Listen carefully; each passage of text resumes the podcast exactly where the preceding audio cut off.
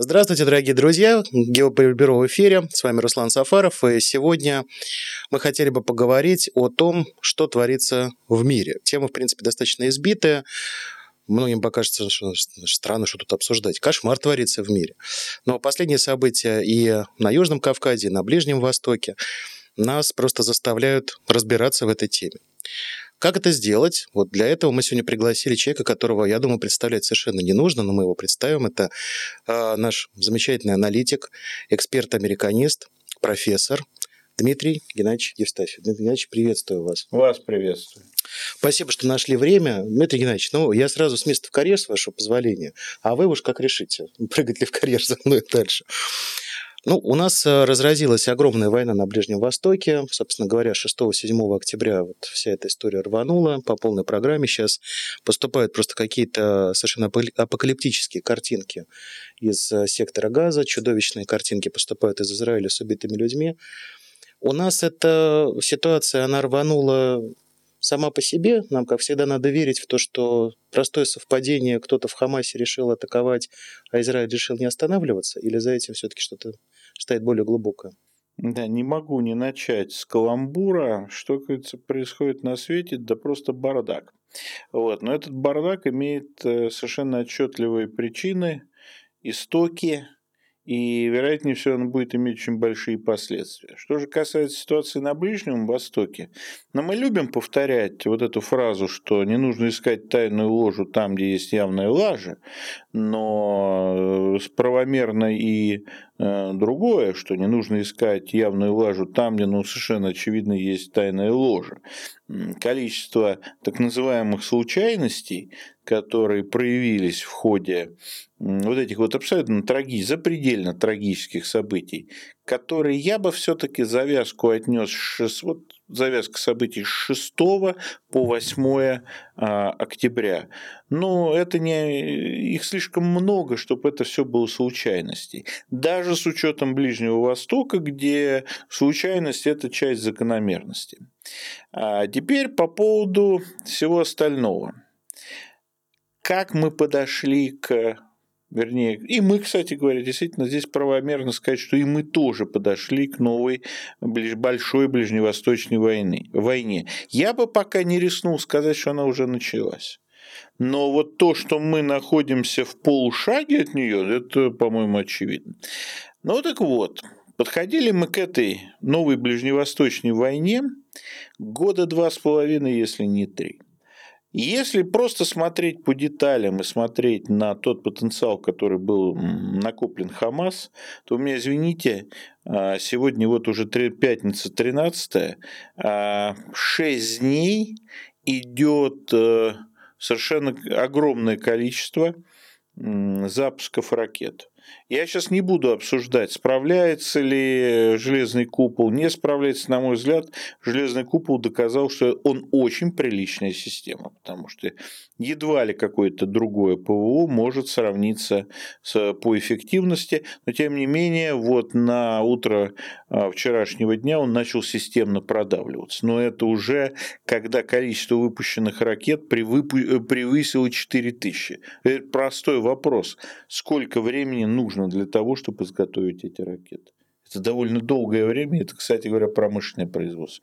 То есть мы шли к большой ближневосточной войне довольно долго. Теперь посмотрим это вот длинное время, да, в ходе которого Хамас получил режим наибольшего благоприятствования и со стороны Европы, и даже американцы, которые всегда, надо вот им отдать должное, относились к Хамас э, довольно плохо, так, у американцев один партнер – это Организация освобождения Палестины. Хамас никогда не был таким партнером первого уровня. Ну, даже американцы начали как-то, ну, брезгливо, конечно, ну, что называется, э, относиться к Хамасу спокойно.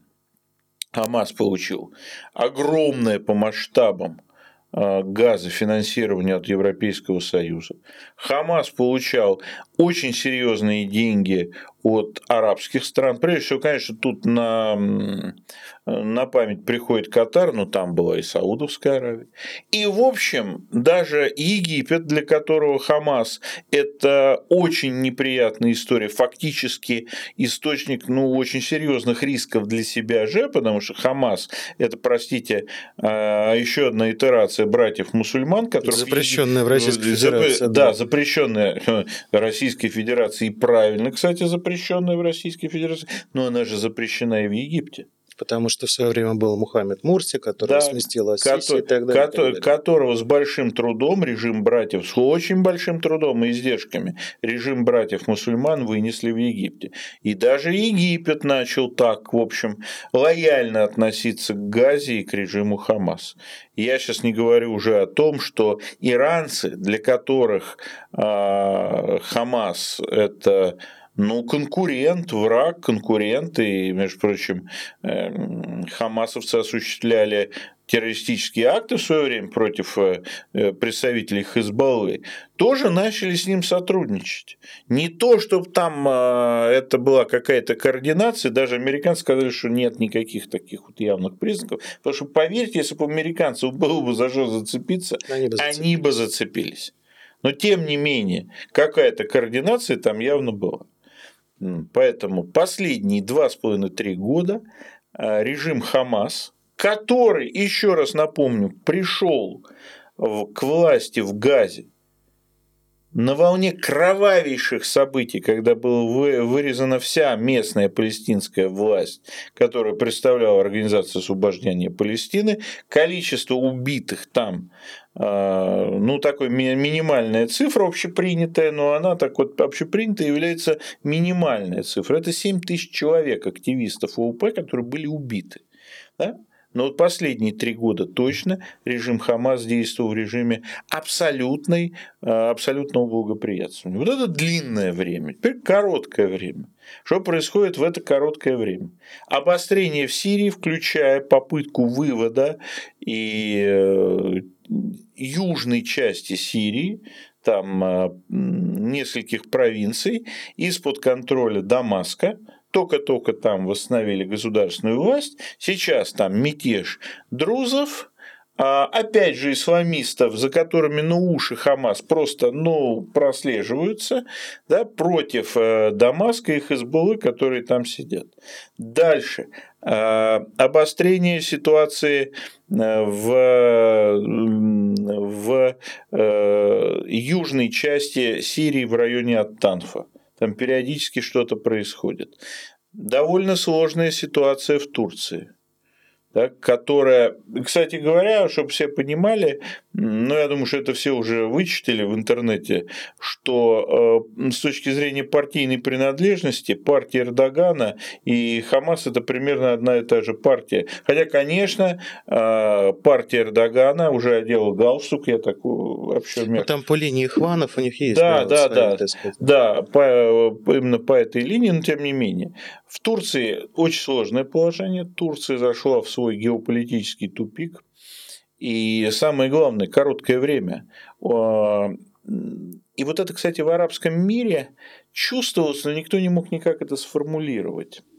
Появились сомнения, что Соединенные Штаты будут удерживать свое присутствие на Ближнем Востоке. Действительно, в американских экспертных, солидных экспертных, не вот эти, не телеграммы, вот эти всякие, а солидных американских экспертных площадках прямо это называлось exit strategy. Так? Э, стратегия выхода которая была вполне естественной историей с учетом э, перегруженности Соединенных Штатов разного рода военно-политическими обязательствами в отношении Украины, необходимости строить ауксы, бороться с, с Китаем и так далее. Ну и последняя вишенка на торте – это э, ситуация в Израиле, которая продолжалась, военно, э, политический кризис в Израиле, который продолжался ну, уже практически год.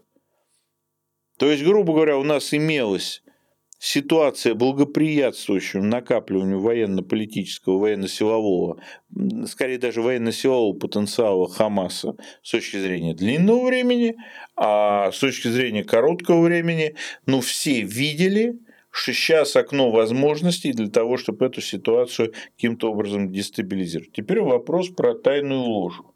Ну давайте посмотрим, ну только честно. Эта тайная ложа могла быть в любом месте мира. Потому что все были заинтересованы, чтобы в нынешнюю ситуацию в, в Восточном Средиземноморье, не только в Израиле, в Восточном Средиземноморье изменить. И все, ровно все видели, что сейчас вот это самое окно возможностей. Потому что нынешний расклад сил, вот который был, скажем так, на вечер 5 октября, он устраивал только одну страну. Это Соединенные Штаты. Он не устраивал ни силы многие внутри Израиля, да, которые открыто говорили, что Израиль идет к своей гибели, потому что Натаньяху, да, а другие говорили, что Израиль идет к своей гибели, потому что кто-то борется против Натаньяху. Он не устраивал Египет, потому что египтяне, они не идиоты, они понимали, что если это все не пойдет в сторону Израиля, это пойдет в сторону Египта. И вот Египет мог второго пришествия э, братьев-мусульман, запрещенный в России, уже экстремистски, уже просто не пережить. Это не устраивало ни власти Сирии, это не устраивало Иран, который, который, который понимал уже к тому времени, что его с этими шестью миллиардами кинули. Это сейчас, это вчера было анонсировано решение. Уже, так сказать, официально. Да, но к пятому числу, пятому числу иранцы не имели доступа к этим ресурсам. Ну, иранцев-то за дураков зачем считать-то, а? Древнейший народ. Вот эти-то, это же не, что называется, не киевский режим, да, который складывает дважды три, получается три, да? Там сколько ни складывай, получается глобус Украины. В Иране такого не получается. Все уже иранцы поняли. Это не устраивало руководство Саудовской Аравии. Потому что оно тоже поняло, что э, американцы не собираются выполнять те обязательства, которые они взяли на себя э, в ходе переговоров по саудовско-израильскому э, примирению. То есть там главный -то притык был очень простой. Это строительство атомной электростанции в Саудовской Аравии. Ну и кто бы ее строил? Ну просто вот любого специалиста по атомной энергетике.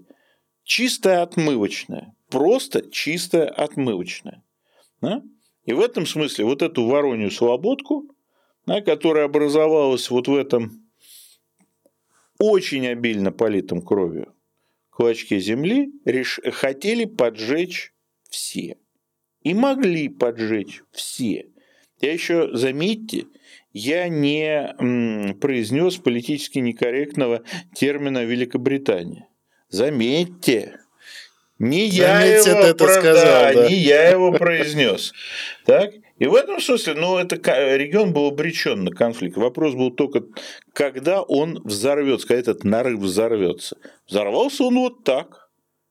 И, конечно, он мог бы так и не взорваться, если бы армия обороны Израиля и израильские спецслужбы работали так, как они работали, ну, допустим, даже в начале 90-х годов. Но здесь вот я вот здесь я допускаю, что мог быть эксцесс исполнителя. Но сейчас там такое количество крови, что, ну, у меня, извините, как бы мы ни относились, на чьей бы даже стороне мы внутренне не были, э, а здесь как бы, ну, каждый выбирает для себя, но мы все прекрасно понимаем, что крови столько, что без решительного вооруженного столкновения уже не может ни одна, ни другая страна. Единственное, что, но все говорит о том, что израильтяне опасаются идти на наземную операцию в Газе, а э, Хамас, наоборот, приглашает израильтян к наземной операции в Газе. Это означает, что у них еще пара-тройка козырей в рукаве, в рукаве есть. То, что называется «добро пожаловать в ад», да, как вы вешаете в таких случаях. На ваш взгляд, вот мы как раз подошли к этой теме, как сейчас может разворачиваться ситуация? Потому что, анализируя медийное поле, но все еще же очень активно приглашают Израиль столкнуться с Хезболлой. И вот эти разговоры, вот сейчас будет Хезболла, а за ней Иран, и вот тут, и вот на этом вот тут у многих начинается многоточие. На, на ваш взгляд, а, здесь может быть ситуация, потому что Хезболла заявила, если Израиль заходит, в сектор газа, наземной операции, мы включаемся, собственно говоря, в действие. Иранцы буквально сегодня сделали заявление, что мы не исключаем расширение конфликта, имелось в виду участие Хезбаллы пока. То есть Тегеран пока всячески пытается отстраиваться от прямого столкновения. Давайте вот все-таки попробуем здесь уже немножко, так сказать, уйти в э, некую гипотетику, возможно, но просчитать, вот как на ваш взгляд, будет ли вот это многовекторное столкновение с учетом там Хезбаллы и так далее? Во-первых, я хотел бы все-таки поставить одну сноску, что информационная картина, которую мы имеем, она больше, чем на 50%, реально, я думаю, процентов на 80%, это наполнены информационными манипуляциями, которые не всегда фейки, Абсолютно но именно информационные манипуляции. Именно манипуляции, чтобы создать. Я поэтому спрашиваю, что да. пытаются создать эту картинку. Да? Значит, здесь история такая. Американцы очень бы хотели столкновения Израиля а, с Ираном, которая бы окончательно обнулила все обязательства американцев перед иранцами, можно было к этому вопросу не возвращаться, потому что с точки зрения внутриполитического возвращения вот в эту большую сделку с Ираном, а, оно еще, оно еще более, можно сказать, еще более трагическое воздействие, чем на американскую политическую элиту, чем даже большая, гипотетическая большая сделка с Россией да, потому что как бы большая сделка с Россией – это политический кризис США по поводу Украины и всего, да, это политический кризис США абсолютно гарантированный, такой Вотергейт, э, такой примерно на 120%. А большая сделка с Ираном в современных условиях, ну что вы, это где-то процентов на 250 Вотергейт. Да, но обращу внимание, что никаких, даже highly likely, доказательств э, того, что Иран а, в этом всем в террористическом рейде Хамас принимал хоть какое-то участие, на официальном уровне не предъявлялся. Это все экспертные оценки, какие-то аналитики. Причем обязательно подчеркивается, что это аналитик, связанный с Израилем. То есть вот как бы американцы отстраиваются. Но есть еще один момент – а при той крови, которая, ну, она зафиксирована, да, она больше, чем и она больше трагичнее, ну, чудовищнее, чем это было на самом деле, это сейчас уже мы все понимаем, но при той крови, которая в медиа были, было зафиксировано с израильской стороны, а эта кровь все равно большая, потому что вот вчера на вечер количество подтвержденных убитых военнослужащих армии обороны Израиля Цахал, оно было 220 человек.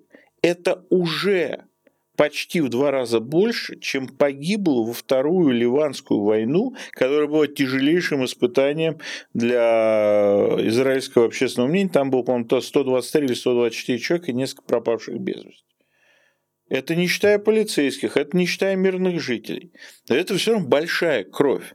И в этих условиях говорите своему общественному мнению, ладно, я не пойду в газу, но я зато вмажу по Израилю, пусть даже там тактическим ядерным боеприпасам, для Натаньяху это очень неизящный способ политического самоубийства. А вот Натаньяху, я могу сказать, я его лично в жизни не видел. Так, э, вот, когда, единственный раз, когда я был в Израиле, это было очень давно, он был еще молодым политиком, и его ввели, что называется, к власти, так э, это вообще сконструированная личность на, которая сконструирована на памяти его брата спецназовца, там много всяких элементов, но как политическая фигура Натаньяху абсолютно сконструирован. То есть это не политик типа Бенгуриона, это не политик типа... Да это не политик даже типа Маше Даяна, который был ни разу не политик. Это не политик типа Ариэля Шарона. Да? Это просто, вот, ну, грубо говоря, это, это э, бета-версии э, Барак Хусейнча Обамы. Да? Ну, то есть надо было попробовать сконструировать не то, чтобы не из ничего, но вот на таком, на уровне где-то третьего эшелона человека сконструировать лидера страны. Ну, надо попробовать на такой малой стране, такой управляемой. Да? Потом можно было уже играть в сконструированного человека без биографии в главе Соединенных Штатов Америки. Да? А сейчас можно уже, кстати, в Америке сыграть человека, пол которого вообще-то не очень понятен. Ну, то Обам был непонятно, где он родился, И родился ли он вообще, споров, да, да. А там, там главный еще момент был, а какого, а какого он вероисповедания. И там такие мутные объяснения ходили, вот, что ему пришлось ходить там в одну, э, значит, негритянскую церковь, в которой потом э, оказалось, что она вообще, это экстремисты такие, да, что говорило о том, что он до этого не знал, к кому он ходит. Так, это было очень смешно. Э, вот. А сейчас вот можно даже вот человека, я вполне уверен, я почти уверен, что сейчас мы увидим э, как бы проброс насчет Мишель Обамы. Да? Вот не, вот не будет непонятно, какого она вообще пола. Так? Это уже нормально. Вот э, Натаньяху вели к власти, и для него власть – это все. То есть это не человек, который мыслит наследием, как Бенгурион, не человек, который действует а, опираясь на свою боль, как бы мы к этому не относились, как Голда Мейер. Не человек, который действует из своих, ну, таких вот амбиций и комплексов военного, как а, Ариэль Шарон, так сказать, прозванный бульдозером. Да?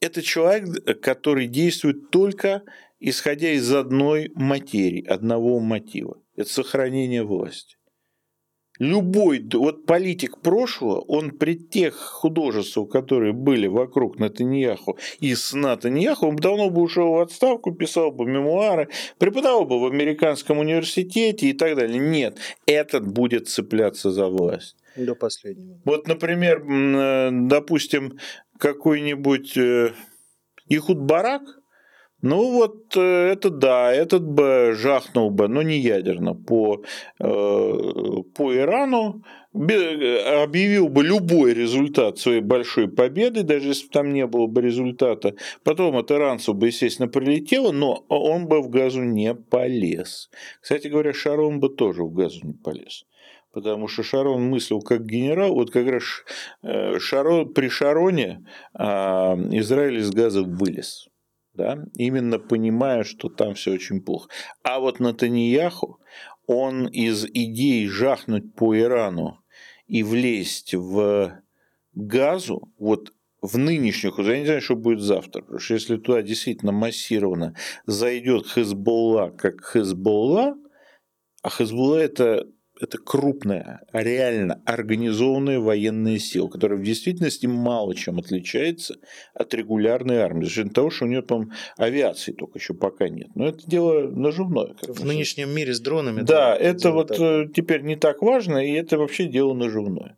Вот если туда будет продолжать залезать через стену на границе с Ливаном массовка, это одно. Вот если туда начнет заходить на территорию Израиля Хезбулла как Хезбулла, Тогда да, тогда ситуация изменится, и тогда действительно удар по Ирану, возможно, ядерный возможен. Но в сегодняшнем раскладе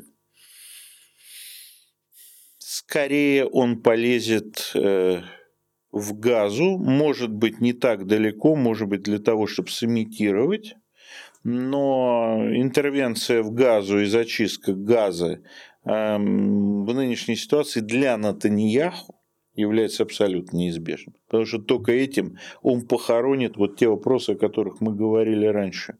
Только этим он похоронит вопрос, а как же такой зевок-то вообще был возможен? -то? Это же просто как вообще вопрос, как получилось так, что армию, которая считалась одной из наиболее сильных не только в регионе, но и в мире, поставили на уши. Ну, вот максимальная цифра, которую я слышал, 500 человек. Ну, елки-полки. Так, 500 человек. Ее не могли поставить 100-тысячные, 200-тысячные армии арабских стран. И тут 500 человек в кроссовках, в шлепках смогли зайти, пройти, перестрелять 200 солдат. Ну, это я вам скажу, да, и надо проверять, но сегодня на утро а, появились данные, что на западном, подчеркну, берегу, не в районе Газа и не в приграничных, а, убили э, бригадного генерала а, армии Цахал. Если это подтвердится, то это первый убитый генерал, там, я не знаю, за... 70-х годов. Да, 70-х годов. Полковников убивали, а вот генералов что-то я не припомню. Ну, в данном случае э, я хотел бы, знаете, уже немножко переходить ближе э, к американской теме. Ведь огромная проводилась работа, а, огромные просто тома писались о том, какие замечательные авраамические соглашения, ближневосточная НАТО, в котором Израиль, объединившись со своими семитскими братьями, все дружно будут противостоять Ирану. Это вот как бы такой нарратив постоянно присутствовал. Потом произошло то, что произошло. Китайская дипломатия, говорят, что с активным участием российской дипломатии. Вдруг Саудовская Аравия протягивает руки, руку дружбы Ирана, они начинают общаться, разговаривать. А, на сегодняшний день мы действительно можем говорить о фактически завершении американского проекта, потому что, на мой взгляд, вот опровергните меня, если что, но если сейчас завершение этого проекта, зачем тогда американцам вообще этот э, регион оставлять в покое? Они могут там запустить полный хаос, э, помните, по, по Островскому. Так не доставайся же ты никому. Или здесь все-таки э, у американцев остается надежда на контроль за регионом? с учетом вот китайского фактора этих вот внутрирегиональных обсуждений. Первый сбой американской политики, который они недооценили сами в Америке, это проникновение, интенсивное проникновение а, китайцев в Объединенные Арабские Эмираты, китайского капитала, строительных компаний, массы всяких там других элементов. Действительно, рубежным моментом для американской политики в регионе был, были соглашения по примирению Саудовской Аравии и Ирана, которые действительно были при явном посредничестве э, Китайской Народной Республики и при неявном вероятнее всего, посредничестве России. Э, но там был еще второй элемент. А, американцам не удалось, несмотря ни на какое давление, в том числе политическое, вывести Саудовскую Аравию из соглашения ОПЕК+. И вот это, конечно, два элемента, которые действительно могли а, подвигнуть Соединенные Штаты, а, во всяком случае отдельные кланы Соединенных Штатов к реализации концепции хаотизации Ближнего Востока. Здесь делают две сноски. Первое. Хаотизация Ближнего Востока – вещь для американцев не фантастическая. Они эти варианты обсуждают с конца 70-х годов. Почему? Потому что в конце 70-х годов системно начали обсуждаться варианты так называемый большой, ближний, большой новый Ближний Восток да, который, который исходил из очень простой посылки. Границы, которые установлены на Ближнем Востоке, устанавливают колониальные державы, чистая правда, по линейке. Ну и такое тоже было. Ну, посмотрите на границу Ирака и Сирии, да, идеально ровная Да, линия. я еще помню карты, где там была, значит, э, между Ираком и Сирией и, Са, э, и Саудовской Аравией. Вот нейтральная зона. Нейтральная зона. Да, потому что там сидели английские компании нефтедобивающие, и они, они, они вот, вот действительно англичане это манипуляторы. Они сделали так, что эту зону нельзя было поделить, пока они не выкачали вытащить все, что там можно. И она, кстати, тоже имела форму идеального ромба. Абсолютно Те, кто идеально. Карту, это да. было поразительно для школьника. Вот вы смотрите на географическую карту мира, там Советский Союз был, Конечно. да, там Китай, все вот они все такие, ребята, и тут идеальный ромб у вас прям, да? Поэтому чертили по линейке, да, наверное, не, не так, как в Африке, Африка вообще по линейке расчерчена. А, но тоже там, ну, посмотрите, граница то же самое э, государство Израиль. Там тоже можно много найти, прямых, найти, много прямых найти такое, во-первых, там огромное количество нелогичностей. Поэтому, конечно, кашу заварили британцы, отдавая свой мандат, они совершенно фантастическую. Но американцы вот исходили, первое, что границы э, не, ну, они во многом искусственные. Второе, все равно эти границы придется менять, и потому что конфигурация политическая американцев не устраивает. На них были очень там разные концепции, они вокруг этого. И причем это было же не единовременно, там, ну там, э, провели конференцию, 10 статей там и так далее. Нет, это продолжается обсуждение этого вопроса, простите, скоро 50 лет. Они 50 лет прорабатывают эти варианты. В, 90, в начале 90-х годов это вообще уже приобрело, что вот-вот они это начнут делать.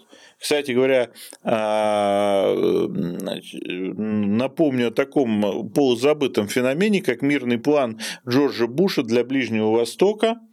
Так, после э, Первой Иракской войны это быстро забыли, так, потому что там э, пришел к власти Клинтон, и э, там все по-другому началось, то есть началось поглощение пространства Советского Союза, но это была стратегическая концепция, Соединенные Штаты будут переосваивать Ближний Восток модернизировать, там промышленность какую-то создавать, воссоздавать. Да? Но и э, поэтому для них это не неожиданно, это просто продолжение давней линии. Потому что построить большой новый Ближний Восток без того, чтобы его для начала разрушить, невозможно. И второй момент, да, хаотизация – она всегда предусматривала у американцев изменение границ. Я, например, там периодически вот там всплывали разные карты Ближнего Востока. Мне вот одна очень нравилась. Так, э, э, там такие разные люди, причем э, прикрывались евроатлантическими структурами. Мне одна карта больше всего нравилась. Там не было одного государства. Вообще его не было. Да? Она была уникальна тем, что там не было Саудовской Аравии. Там был Израиль, хотя совершенно в других э, границах.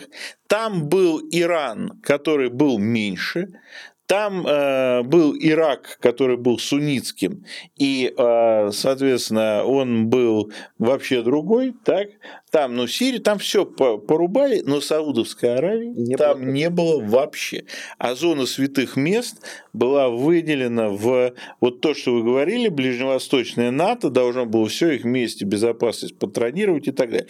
А в это же самое, когда это все писался, этот план и рисовалась эта карта, Саудовская Аравия была главным союзником Соединенных Штатов. Штатов в регионе, да. Да. Никого не жалко. И второй момент, еще вернее третий уже момент, который он говорит о том, что могли пойти на хаотизацию. А вот 10 лет назад, как бы мы ни относились к Бараку, то ли Барак Хусейнчу, то ли Барак Баракчу. И, кстати, тоже очень большой вопрос, как он менял свое отчество в связи с чем. Да, действительно, вот, ну, все-таки забавляет меня биография господина Обамы. Вот все-таки ниоткуда взялся человек. Вот, кстати, у нас в истории же тоже есть человек из ниоткуда. Это Викентий Семенович Блюхер – да, про которого до примерно 19 года вообще ничего не известно. И все, что он писал в своих автобиографиях, вступая в партию, оказалось полной ерундой. Вот и молодость эм, Барака Обамы мне вот это вот примерно эту историю напоминает.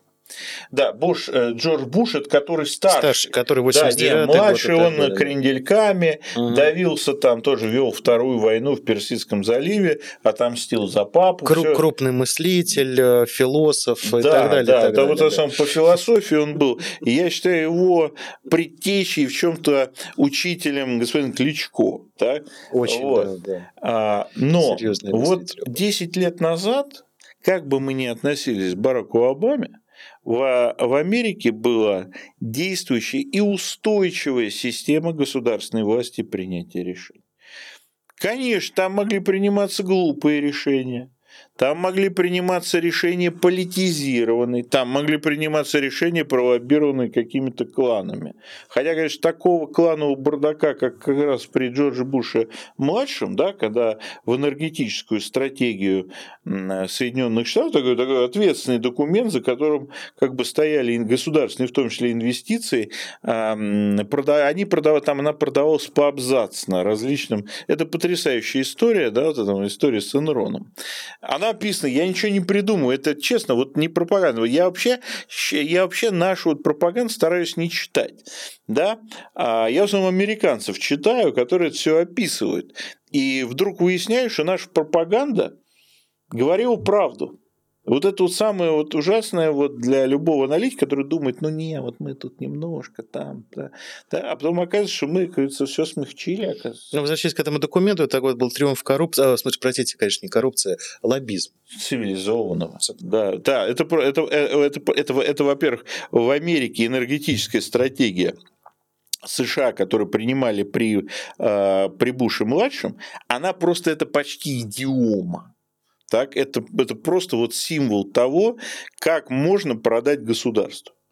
Да, причем и именно себе на карман. Ну так вот, но все-таки э, там действовала система принятия решений и они хотя бы обсуждались, и не согласованное или, по крайней мере, не обсужденное консенсусное решение реализовываться не могло. Это, это немыслимо было.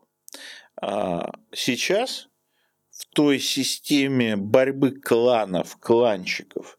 И, в общем, иногда даже создается впечатление, что отдельные политические деятели и группы поддержки, они могут осуществлять пользуясь государственными финансами Соединенных Штатов, свою политику на каких-то направлениях. На Ближнем Востоке такого не было. Я вот, по крайней мере, не припомню. Там классическая борьба. Да? Значит, Джек Салливан и Блинкин. Это два человека. Это э, госсекретарь и помощник по национальной безопасности, которые в одной комнате не находятся.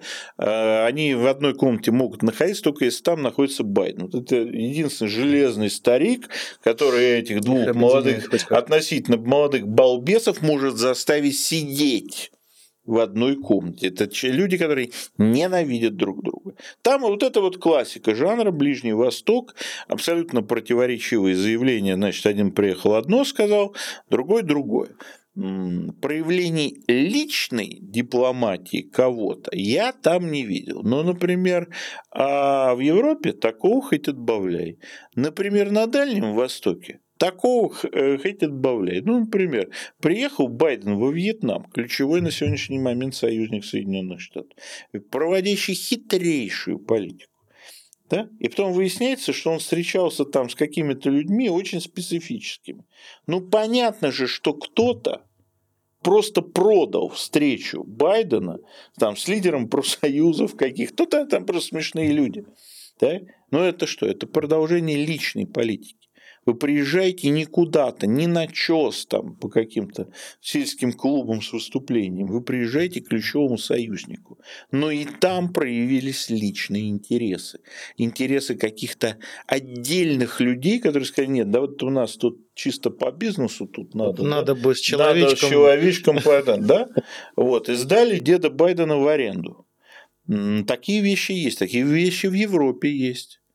А на Ближнем Востоке такого не было, поэтому я вот здесь вот как бы вам говорю, что это могло быть, но доказательств я специально не даю.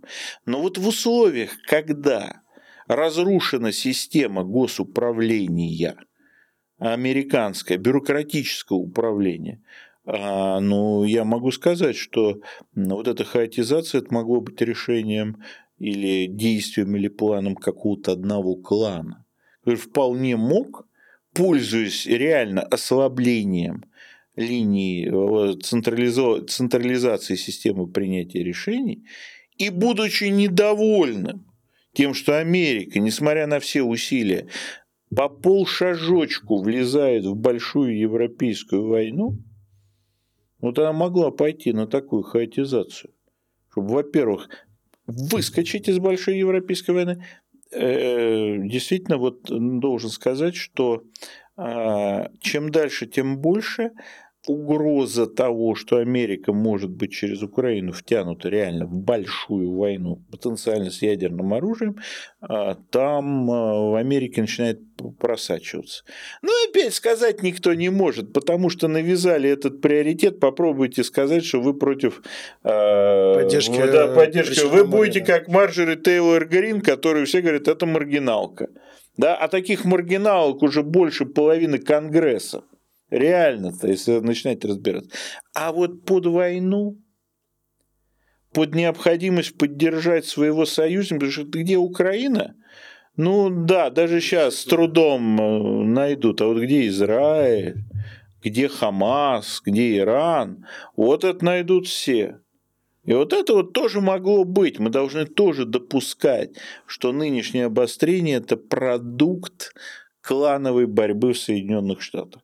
Один клан решил это сделать, а другой клан решил, ну не верю я, что такую операцию можно провернуть без того, чтобы американцы через систему эшелон это, извините, засекли. Ну вот просто не верю. А второй клан решил, да-да, посмотрим, чем дело кончится.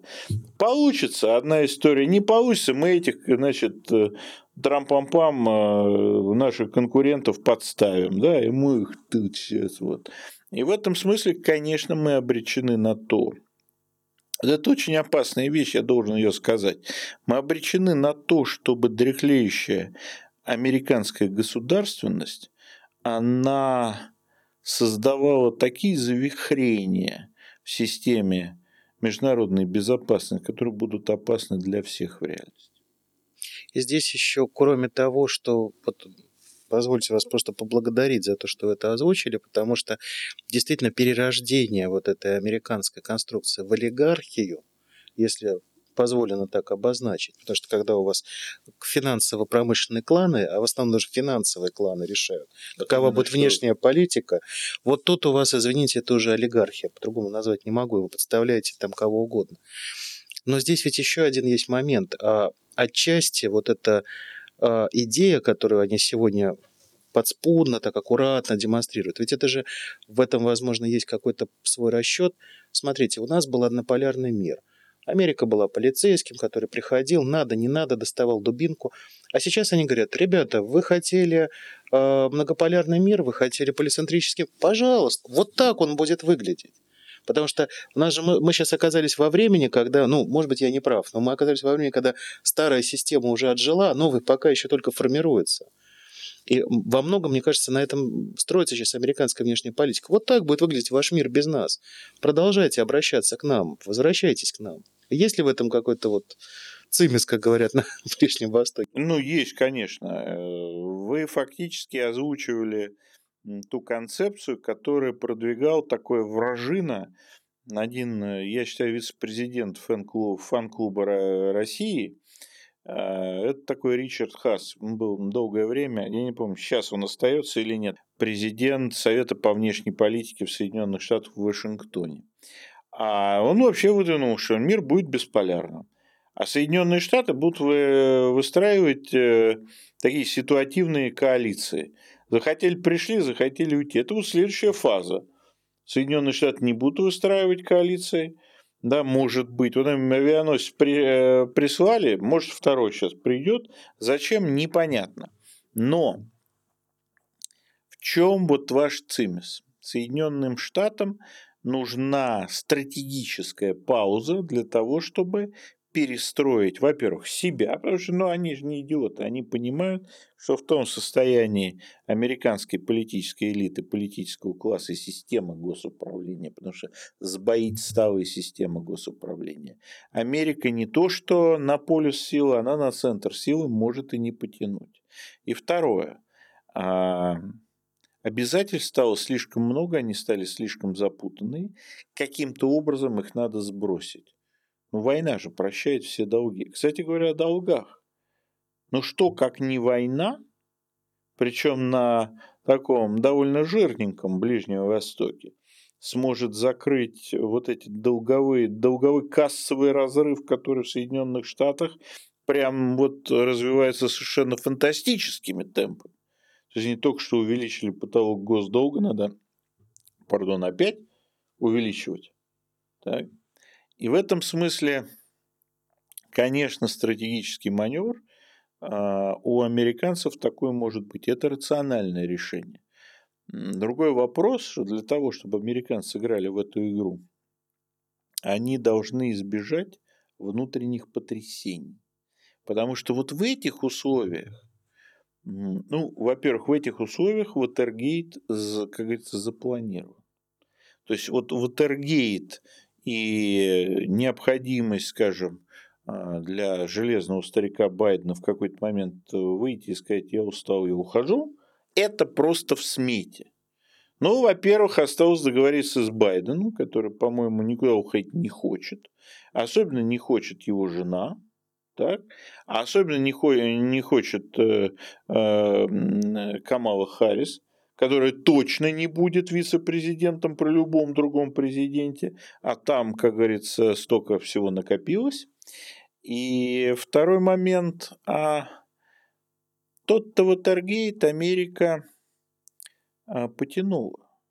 Но потянула во многом за счет разрядки и за счет сближения, в том числе персонального сближения Никсона с Леонидом Ильичем Брежневым, а потом человек, который пошел дальше Никсона, с единственным никем не избранным президентом США Джеральдом Фордом, при котором советско-американские отношения были лучшими за всю историю. Никогда а, американцам не жилось так спокойно, как при Джеральде Форде. Так? А, поэтому здесь вопрос заключается о стратегическом компромиссе с кем-то. С Китаем, но есть нюанс. Ну да, скорее вот с Китаем, но есть нюанс. С Кит... В отношении необходимости конфронтации с Китаем сейчас – пока Китай не усилился окончательно, в Америке есть не просто политический, общенациональный консенсус, в этом едины все. И либералы, и Make America Great Again, извините меня, да, уже, а уж как будет упиваться хотя бы намеком на компромисс с Китаем наш танцор диска, да, господин Дональд Трамп, Дональд Фредович, не побоюсь. Дональд Фредович, Фредович Трамп. Это просто надо... Надо... Это, это невозможно. Поэтому здесь будет Ватергейт без разрядки. И потянет ли Америка Ватергейт без разрядки, это очень большой вопрос. Потому что единственное, с кем может быть теоретически разрядка, это с нами. Но для этого да, Нужно будет признать, что Россия, по крайней мере, с 2014 года была права. А что это значит? А это значит согласиться с новым, с новой конфигурацией политических границ в, в Европе. Европе. То есть, грубо говоря, сказать, ребята, евроатлантизм умер. Может ли на это пойти Соединенные Штаты? Но я предлагаю купить семечек. запастись попкорном и подождать. Действительно, сейчас э, в этом, в этом плане э, у меня один вопрос. Вот все, все понятно. А нам вообще надо сейчас с ними разговаривать? Я понимаю, что, э, поймите меня правильно, я понимаю, что каждый день у нас ребята там гибнут, и эта разрядка, она позволит, например, нам остановить войну. Но стратегически это России вообще нужно вот с этим, с этой уходящей натурой договариваться? Ну, с уходящей натурой придется договариваться, потому что мы так или иначе должны обеспечить достойный демонтаж Соединенных Штатов, потому что лучше достойный демонтаж Соединенных Штатов как единственного гегемона в мире, чем недостойный. Так? Всегда нужно давать своему геополитическому противнику возможность достойно выйти и умереть. Так? Второе. Ну, все правильно, войну надо останавливать. Ну вот мы остановились в 2015 году. Это же было политическое решение. Не идти дальше не в 2014 даже, а именно в 2015 году. Мы остановились в, 15, в конце 14 ну, осень 14 года, перед необходимостью пойти на большие, что тут греха таить, на большие жертвы в Мариуполе. А в 15-м на большие жертвы по возвращению Славянска. Прошло 8 лет, сейчас уже 10 лет прошло. Да? Скоро будет 10 лет. А вот сейчас жертвы разве не больше, чем тогда, когда противник был слабее? Да? Мы были не такие сильные, тоже надо признавать. Но противник был много слабее. Конфигурация наша, даже для начала специальной военной операции, если бы у нас был Мариуполь, была вообще другая. Абсолютно. Поэтому здесь вопрос, конечно, знаете, такая есть фраза «начальству виднее». И будем надеяться, что начальство на ошибках, которые привели к тому, что мы тогда не пошли на большие жертвы, и потом пошли на большие, вот я надеюсь, что начальство на этих ошибках научилось. Поэтому на сегодняшний момент наш выбор семечки. Никуда не надо торопиться, надо посмотреть. как быстро и как глубоко будут погружаться Соединенные Штаты в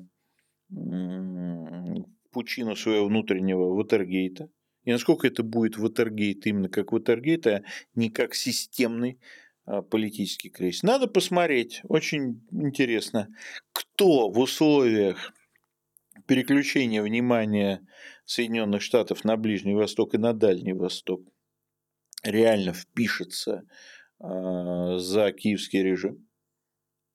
Это тоже вопрос не праздный.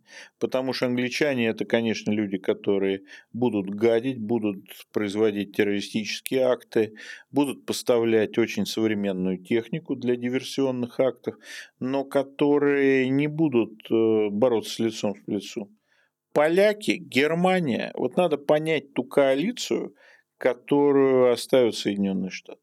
Но торопиться сейчас и именно сейчас идти на какие-то сделки, переговоры, замораживания, на мой взгляд, это было бы очень и очень недальновидно.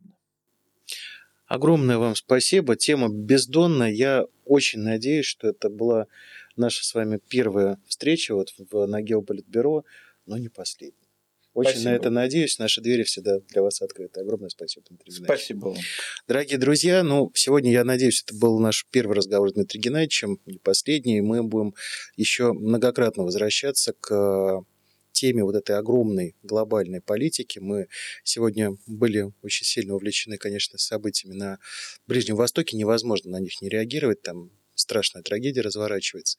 Я надеюсь, что в следующий раз мы уже поподробнее пообсуждаем что там происходит непосредственно вот в этих болотах Потамака, что происходит в Вашингтонском болоте и как устроена современная американская политика, которая, к счастью или к сожалению, скорее, влияет в том числе и на нас, потому что эти ребята так просто, так просто мы от этих ребят не избавимся. Это было Геополитбюро. До новых встреч.